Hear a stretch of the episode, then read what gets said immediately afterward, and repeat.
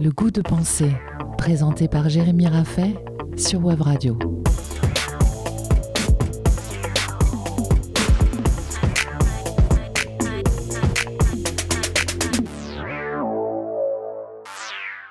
Et si la définition de la vérité n'était pas si évidente?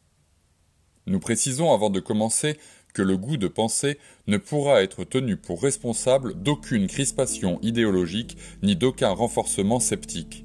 Pour cette raison, veillez à ne pas laisser vos certitudes sans surveillance. Pendant de nombreux siècles, la philosophie a été considérée comme la reine des sciences. Avant que l'efficacité technique, provoquée par l'application des autres sciences à l'industrie, ne la fasse passer pour une discipline inutile et snob, la philosophie trônait au-dessus des autres disciplines rationnelles. Comme chaque science, elle possède un objet d'étude et tente de découvrir la vérité à propos de cet objet. Ainsi, la biologie, qui a pour objet d'étude le vivant, est une science qui tente d'établir des vérités sur les êtres vivants. L'astronomie, qui a pour objet d'étude les astres, observe, calcule et prévoit pour nous indiquer des vérités concernant les étoiles, les comètes, les planètes et autres objets célestes. La géologie, qui a pour objet d'étude la Terre, cherche à comprendre la structure de notre planète. Chaque science, donc, se concentre autour d'un objet d'étude qui lui est propre et qui délimite son champ d'exploration. L'éthologie, qui étudie le comportement animal, n'ira pas chercher à reproduire la fusion nucléaire et n'inventera pas un nouveau moyen de transport. Elle se concentrera et se limitera à l'étude du comportement animal. Ce qui différencie la philosophie des autres sciences est qu'elle n'admet aucune limite. Son objet d'étude est infini. Il comprend tous les champs des autres sciences. La philosophie se trouve ainsi au creuset de la physique, des mathématiques, mais aussi de la sociologie ou de la psychanalyse. Fonder une science, la faire naître, lui offrir sa légitimité, c'est un acte philosophique. Émile Durkheim fonde la sociologie moderne après avoir été reçu septième à l'agrégation de philosophie en 1882. Freud, qui a fondé la psychanalyse au début du XXe siècle, est aussi considéré comme un philosophe. La biologie étudie le vivant mais est incapable de donner une définition de la vie. C'est à la philosophie d'intervenir pour fonder la définition de la vie. Nous remarquons d'ailleurs que nous disons fonder et non pas découvrir ou inventer. Et c'est bien l'une des tâches du philosophe de fonder en raison ce qu'il soutient, d'établir le socle à partir duquel on pourra définir différentes vérités. C'est-à-dire que la philosophie ne se contente pas de discuter de vérité autour d'un sujet qui lui serait exclusif. 1. Son objet est inclusif, elle fait feu de tout bois. 2.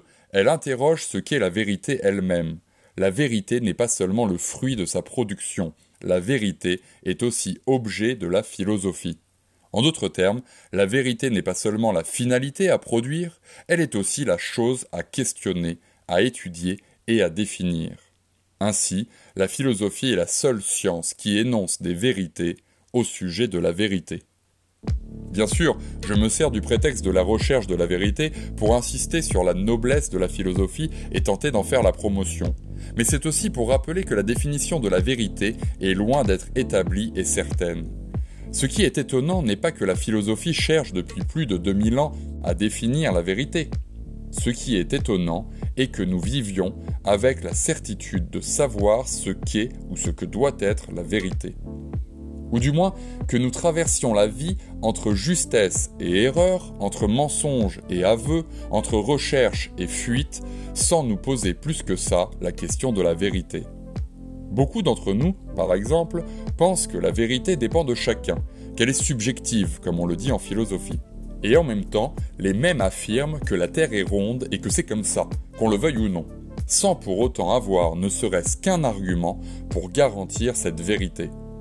Ce qui est donc étonnant est que nous puissions vivre, communiquer, espérer, croire, faire confiance et connaître sans être certains de l'existence même de la vérité sans savoir si la vérité est une propriété des objets du monde, des choses qui nous entourent, ou si elle est une création de l'esprit humain, sans savoir si la vérité dépend de moi, ou de l'objet jugé, sans savoir si elle est atteignable, dissible, définissable.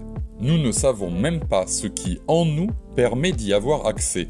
La vérité est-elle intuitive, réflexive, inconsciente Ou faut-il l'imaginer, la créer, l'imposer Nous parvenons à juger des personnes dans les tribunaux. Les journaux nous submergent de révélations. Nous apprenons à nos enfants à ne pas mentir. Mais nous ne savons même pas ce que doit être une vérité. Est-ce un jugement correspondant à la réalité?